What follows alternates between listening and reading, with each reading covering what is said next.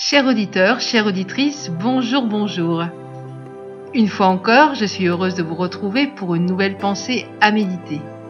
Aujourd'hui, nous allons parler de la peur. Et je vous invite à lire dans Ésaïe 41, verset 10. Ne crains rien, car je suis avec toi. Ne promène pas des regards inquiets, car je suis ton Dieu. Je te fortifie, je viens à ton secours, je te soutiens de ma droite triomphante. La peur. Si nous devions faire un scanner de nos émotions, pour beaucoup, nous devrions reconnaître qu'elle est bien trop présente dans nos vies. Ces peurs sont néanmoins bien enfouies, car en tant que chrétien, chrétienne, il est bien souvent difficile de les avouer. Cela n'est pas bien dans la bienséance chrétienne. Aussi beaucoup restent ainsi avec des peurs, et les vivent jour après jour, sans savoir comment les surmonter. Si la parole de Dieu nous répète et répète ne crains pas, c'est bien que la peur est quelque chose qui peut atteindre nos cœurs. En effet, l'ennemi de nos âmes sait qu'en provoquant en nous ce sentiment de peur, il va d'une façon ou d'une autre réussir à nous paralyser. Il y a différentes peurs, toutes les énumérer nous serait sûrement impossible. Mais en voici quelques-unes.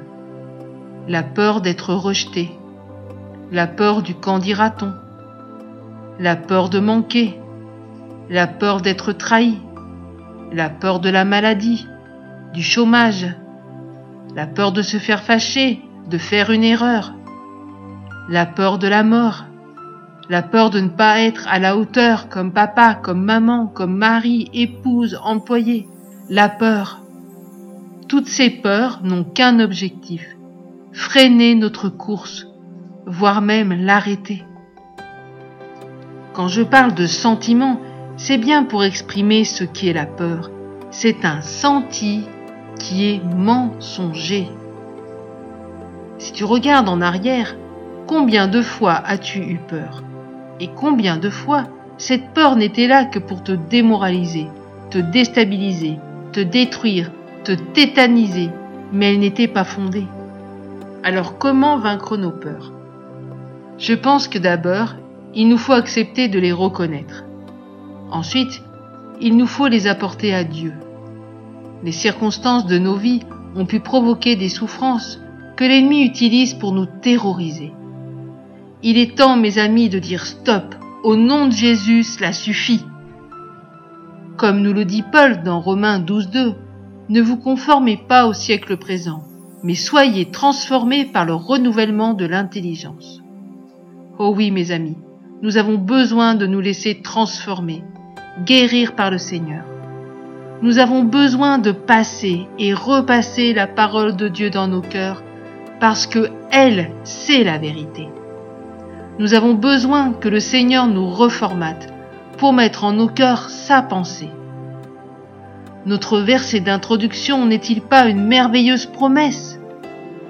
Et la Bible est remplie de promesses venant rassurer nos cœurs imprégnons-nous de cette parole encore et encore afin d'être renouvelés dans nos pensées.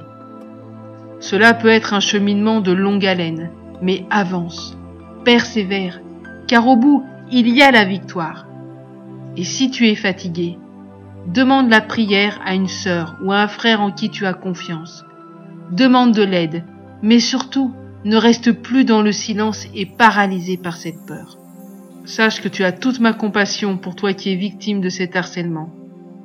Et j'invite maintenant le Seigneur à inonder ton cœur de sa paix et qu'une véritable œuvre de guérison commence maintenant dans ton cœur. N'hésite pas, si tu en as le besoin, à nous écrire sur www.mfpg.be à la rubrique Nous écrire. Que Dieu te bénisse abondamment. À très bientôt. Au revoir.